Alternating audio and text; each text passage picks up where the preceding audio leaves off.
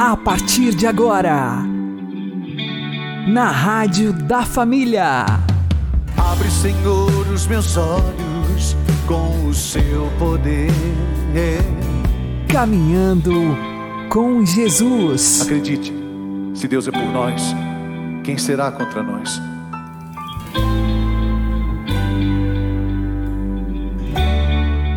A paz esteja com você, meu querido irmão e minha querida irmã. Eu sou João Cláudio e este é o programa Caminhando com Jesus. E vamos caminhar com Jesus em nome do Pai, do Filho e do Espírito Santo. Amém. Inspirai, ó Senhor, as nossas ações e ajudai-nos a realizá-las, para que em vós comece e para vós termine tudo aquilo que fizermos. Por Cristo Senhor nosso. Amém. Santíssima Virgem Maria, Mãe de Deus, rogai por nós. Castíssimo São José, patrono da Igreja, rogai por nós. Nossos corações precisam ser restaurados para nos conformarmos a Jesus e não a este mundo. Vamos aprender com o Padre Léo. Veja o que o encardido faz para nos conformar, reduz a nossa visão. Isola num problema, isola numa única situação, faz você acreditar que só existe um jeito de ser feliz. Faz você acreditar que você é mais fraco que o problema faz você se conformar àquilo que está fora. E que coisa espetacular, São Paulo está aí nos ensinando nesse capítulo 12, versículo 2. A transformação, o único jeito de ir além da forma, além do formato desse mundo, é pela renovação não é inovação. Qual é a diferença de renovar e inovar? Renovar. Sabe qual é a melhor definição de renovação? A música que o Dunga fez, chamada restauração. O conceito bíblico mais correto de renovação é aquilo que o Dunga na música chama restauração. O que é restaurar? Imagine que essa obra de arte fabulosa que veio de Portugal, por isso ela está protegida no vidro, que é para evitar vento, umidade, que as pessoas ficassem passando a mão, porque senão ela ia se deformando. Deformar é se conformar com aquilo que está fora. Imagine então que essa imagem se deformasse. Como ela é uma imagem preciosa, precisaria restaurá-la. Aí a gente chamaria aqui um artista e ele olharia e diz: Bem, eu acho que combina melhor pintar aqui esse manto que agora está muito descolorido, pintá-lo de azul. A unha precisa estar um pouquinho mais ressaltada. Vamos colocar aqui dentro um bege mais escuro. O coração vamos pintar de roxo. Ele fez uma renovação da imagem. Fez o que? Uma inovação. Para renovar é preciso restaurar. E o que é restaurar? é pegar uma imagem, uma fotografia de como era esse precioso coração antes de ter sido deformado. Então o artista vai colocar aqui, vai pegar uma fotografia, quem sabe não tem a fotografia na canção nova, o pessoal da, dos programas vai começar a pedir, você que tem uma fotografia daquele coração imaculado de Maria, daquele coração de Jesus, por favor, uma fotografia bem boa, nos mande, que nós estamos precisando. Então vai pegar aquela fotografia. O artista que vai restaurar vai então reproduzir aquela fotografia no tamanho natural, para descobrir de, exatamente como era. Agora, com muito cuidado e delicadeza, encontrando líquidos apropriados, vagarosamente ele vai limpar cada detalhe que ficou empoeirado. Vai limpar essa, toda essa tinta que foi ficando deformada com o tempo. Então, o primeiro processo é de limpeza. O que nós estávamos fazendo ao longo desse acampamento. O que o Senhor fez conosco no dia de ontem, de modo especial. Não foi essa limpeza? Não foi, não, não culminou com o banho da água viva do Espírito quando os sacerdotes passaram no meio daquela linda multidão? Então é preciso limpar essa imagem se eu não permito que o Espírito Santo limpe a imagem que o encardido foi sujando em mim, porque é o único jeito dele me conformando. Depois que limpou, agora o artista vai ter que, com muita paciência, com muita calma, olhando na fotografia que ele tem do original, ele vai retocando e volta e retoca até que fique de novo uma imagem restaurada. Então, o que é restaurar? Restaurar é fazer novo de novo. É trazer a novidade que está escondida. E meus irmãos, minhas irmãs, aqui está uma coisa espetacular. O demônio, e quando eu falo demônio é para falar mais sério. O demônio não tem poder de te deformar. A história do Penelon. O demônio tem o poder de te conformar. E que coisa espetacular.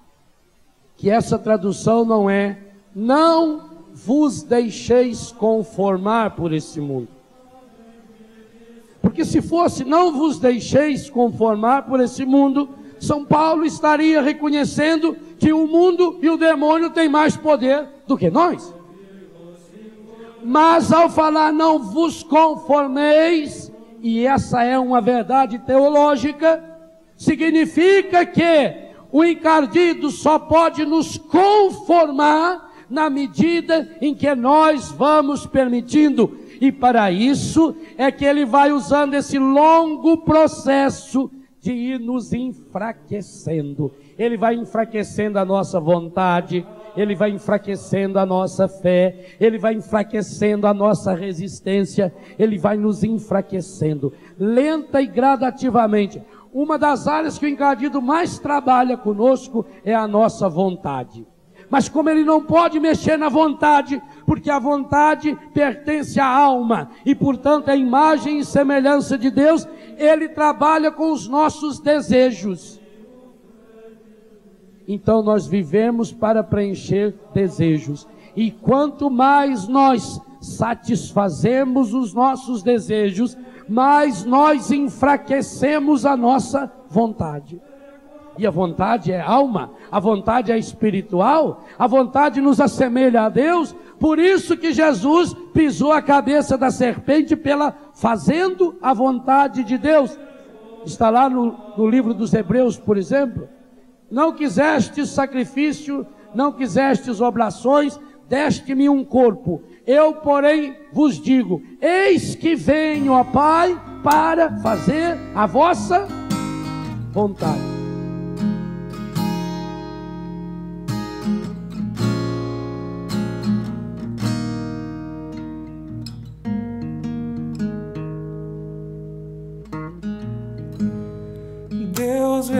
coração, sonda com compaixão e sabe o tamanho da sua dor. Ele não pode pôr limites no seu amor, pois sabe até onde vai todo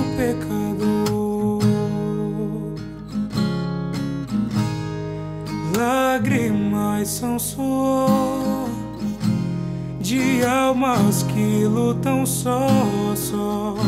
Deus pode entender o que te causa dor. Pense no seu Senhor, recorra ao seu amor e creia, Ele é fiel, justo é o seu amor.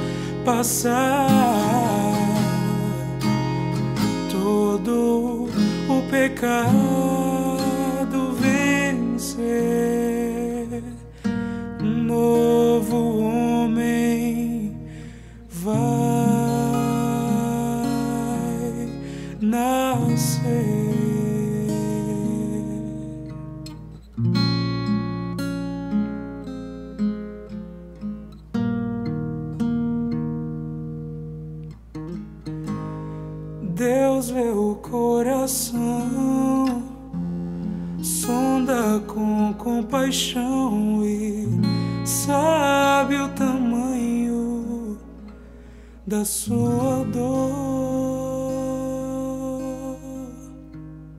Caminhando com Jesus e o Evangelho do Dia.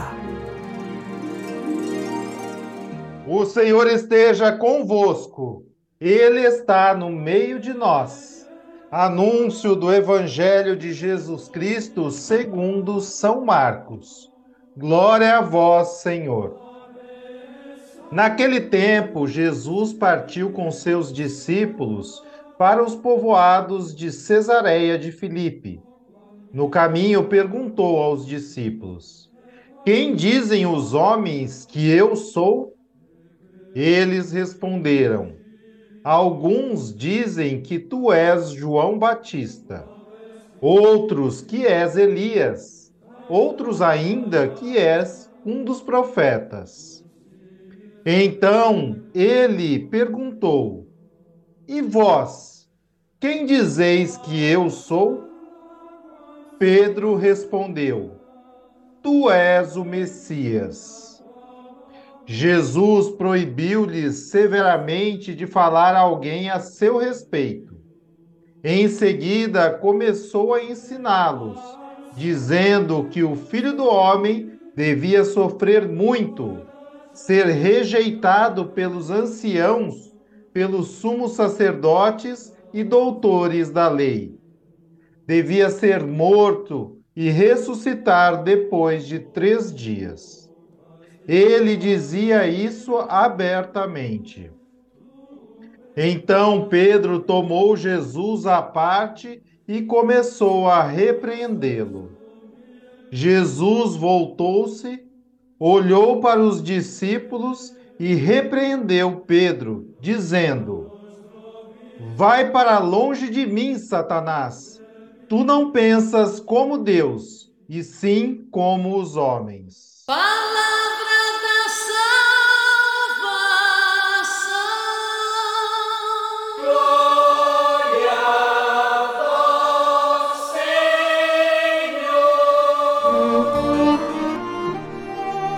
agora a homilia diária com o Padre Paulo Ricardo.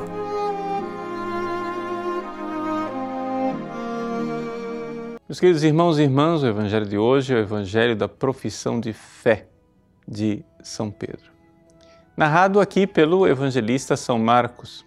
Nós sabemos que o Evangelho de Marcos é um evangelho que está intimamente ligado ao próprio São Pedro, porque Marcos era o intérprete de Pedro. Por isso, é, nós podemos dizer que o Evangelho de Marcos é o Evangelho que nós ouvimos, o testemunho de Pedro, o príncipe dos apóstolos. Pois bem, por que, que eu digo isso?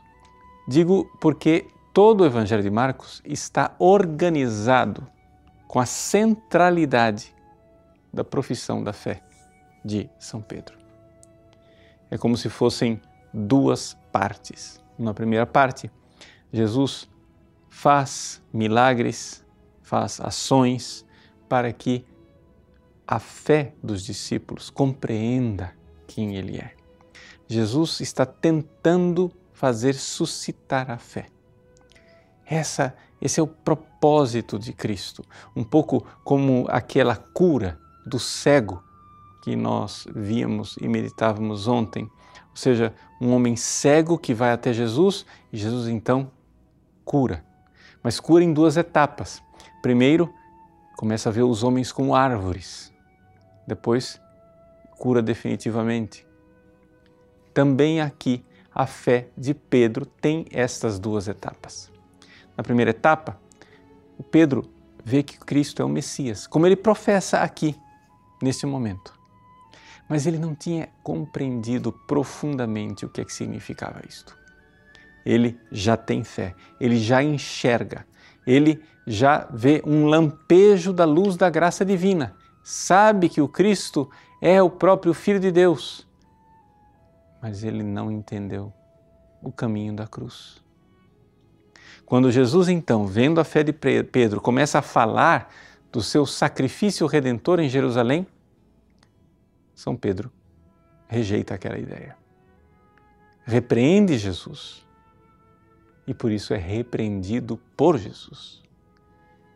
Ou seja, São Pedro, com uma mentalidade humana, quer seguir o Cristo sem cruz, quer uma religião analgésica, uma religião de um Deus que está a nosso serviço e que não pede de nós o sacrifício do amor.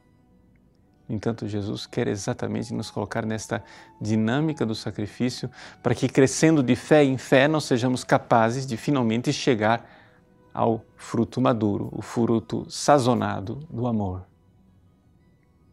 Meus queridos, no nosso caminho de fé, também nós somos assim. Inicialmente, você começa a sua vida pedindo mais fé. Você vai crescendo na fé. Você vai se aproximando de Deus na fé.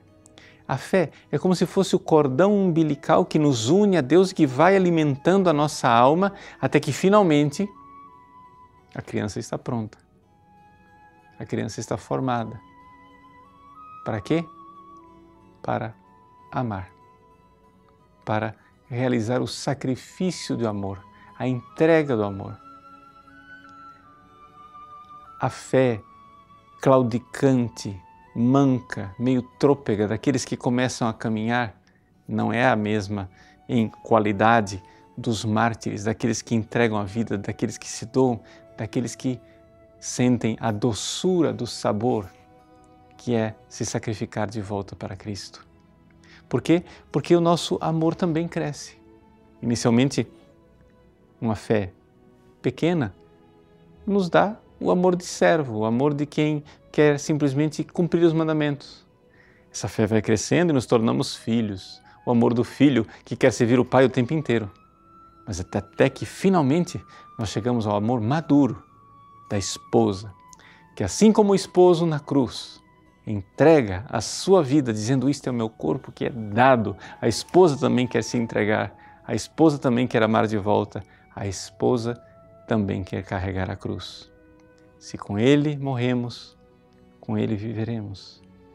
Sim, a profissão de fé de São Pedro nos ensina a parar de ver homens em forma de árvores e chegarmos finalmente a dar o sacrifício da cruz. O Pedro que esperneia aqui já tem fé, mas como é diferente daquela fé radiosa que um dia fará com que ele se sacrifique na cruz em Roma, derramando seu sangue e confirmando a fé dos irmãos. Deus abençoe você. Em nome do Pai e do Filho e do Espírito Santo. Amém.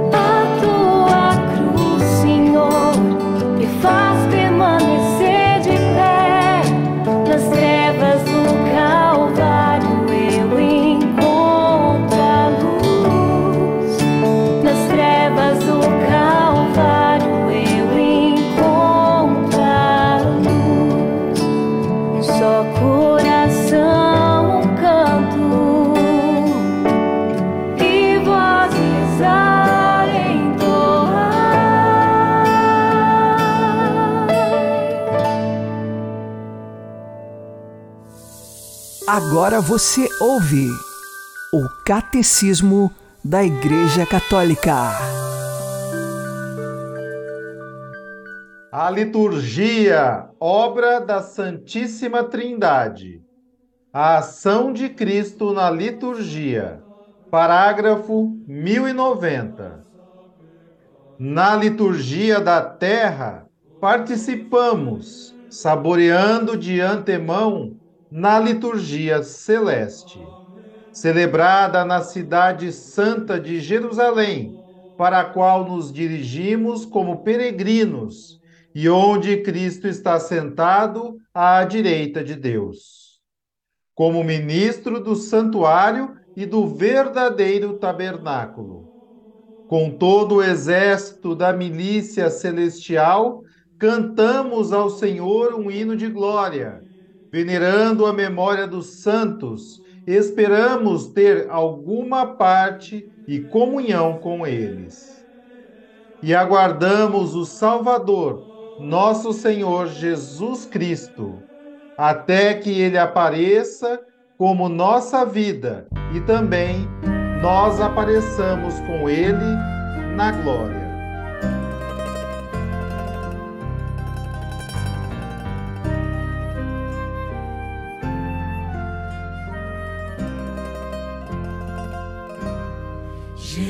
Jerusalém, povo de Deus, Igreja Santa,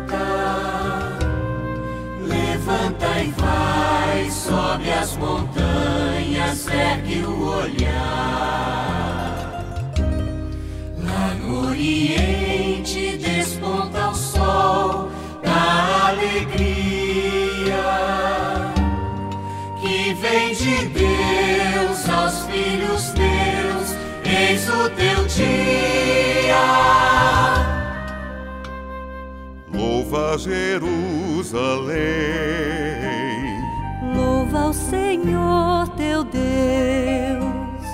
tuas portas reforçou,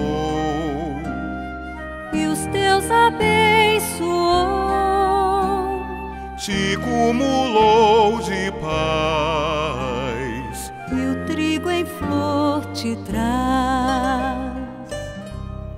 Jerusalém, de Deus, Igreja Santa,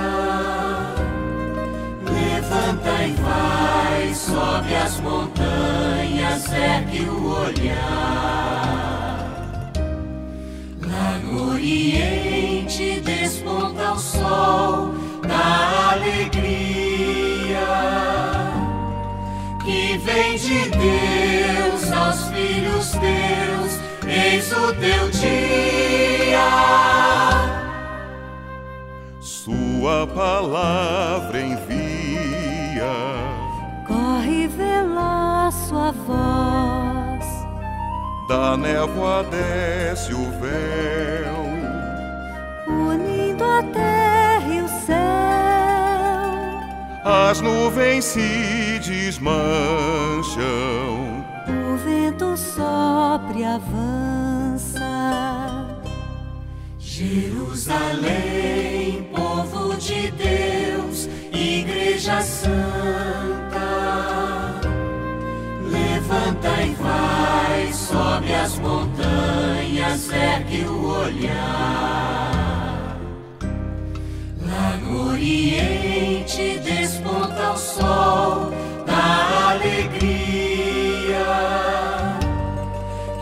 vem de Deus aos filhos teus, eis o teu dia. ao Pai do céu louvemos, E ao que vem cantemos e ao divino então.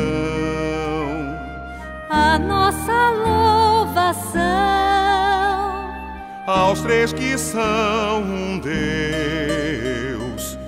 Exalte o povo seu.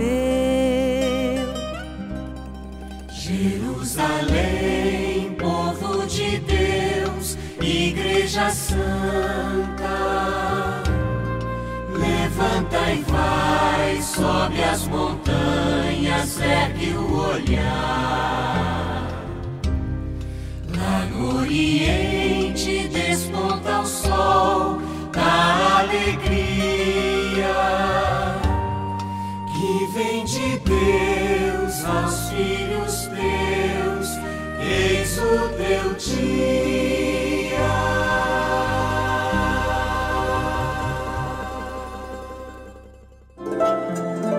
O Santo do Dia, com o Padre Alex Nogueira. No dia 16 de fevereiro, nós recordamos Santo Onésimo, este que foi mártir da Igreja e também bispo. Santo Onésimo é natural da Frígia e ele era escravo de Filémon.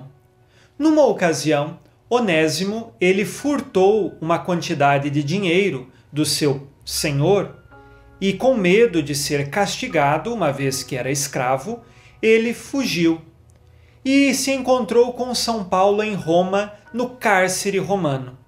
Quando estava com São Paulo, este pregou Jesus Cristo a ele e Onésimo se converteu, se tornou cristão e contou para São Paulo o que ele tinha feito com Filémon, que era o seu senhor. Então São Paulo escreveu uma carta a Filémon pedindo que acolhesse Onésimo e que perdoasse o que ele fez, que tinha sido aquele furto do dinheiro. Esta carta de São Paulo, ela está no Novo Testamento, carta de São Paulo a Filémon, que exatamente ele está pedindo que acolha Onésimo como um cristão, como um verdadeiro filho agora, uma vez que ele se converteu e foi batizado. A carta de São Paulo a Filémon é bem curta, ela tem apenas 25 versículos, muito pequena, pode ser lida e meditada por nós até mesmo no dia de hoje.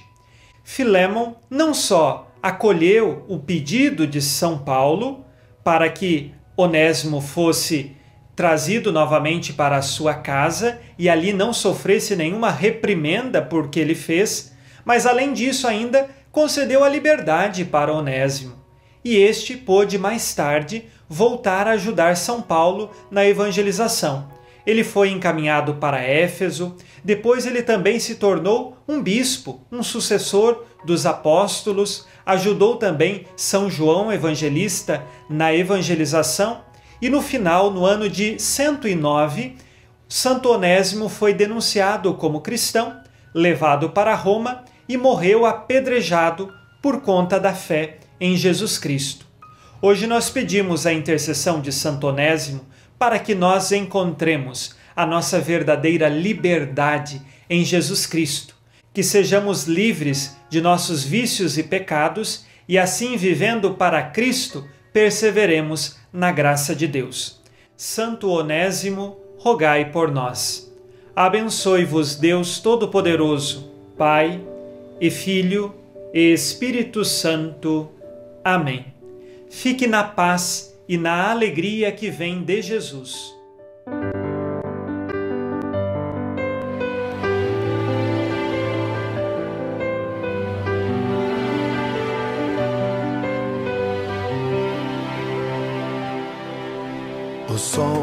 Vai se pondo, mais um dia vai chegando ao fim. A chama da esperança ainda queima no coração.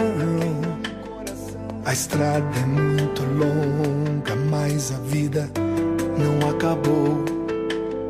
Eu sei, meus olhos não enxergam a vitória. Mas existe um Deus de amor que me ensina a não perder a fé. Pois mesmo se a fé é pequena, milagres acontecerão. Vou confiar no Deus da aliança que abriu o mar vermelho quando não havia mais saída. Vou confiar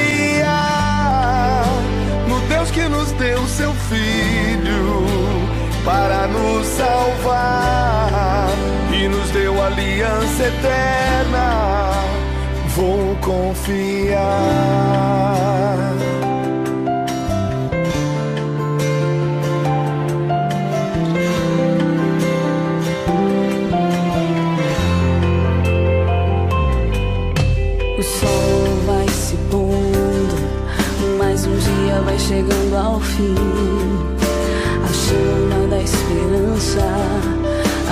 Queima no coração. A estrada é muito longa, mas a vida não acabou. Eu sei,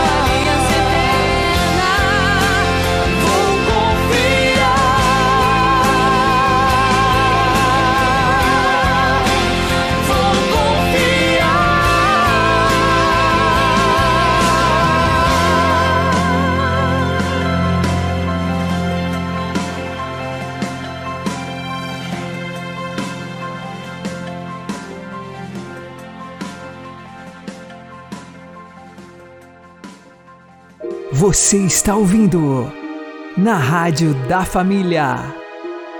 Caminhando com Jesus. Santa Teresinha de Lisieux comenta o que sentiu ao receber a primeira comunhão. Foi um ósculo de amor. Sentia-me amada e de minha parte dizia: Amo-vos, entrego-me a vós para sempre.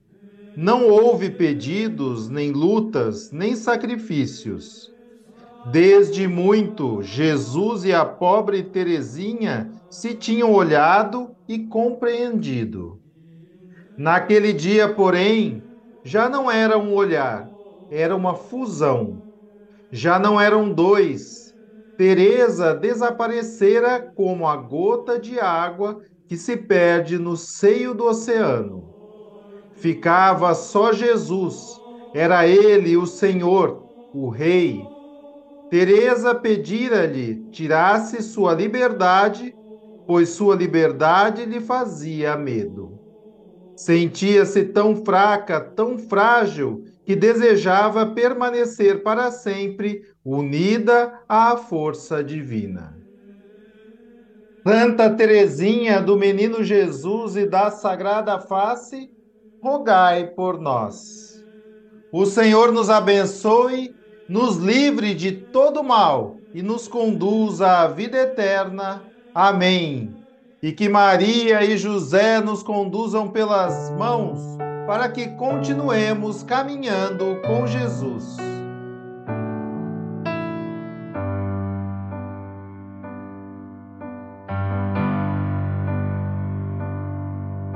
Senhor, quando te vejo no sacramento da comunhão, sinto o céu se abrir e uma luz a me atingir, esfriando minha cabeça, esquentando meu coração.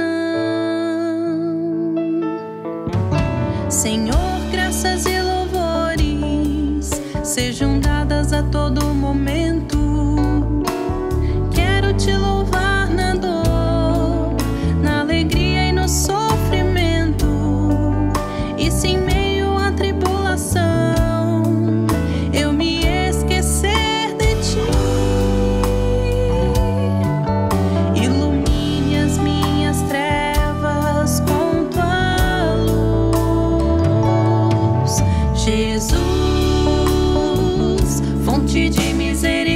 Que jorra do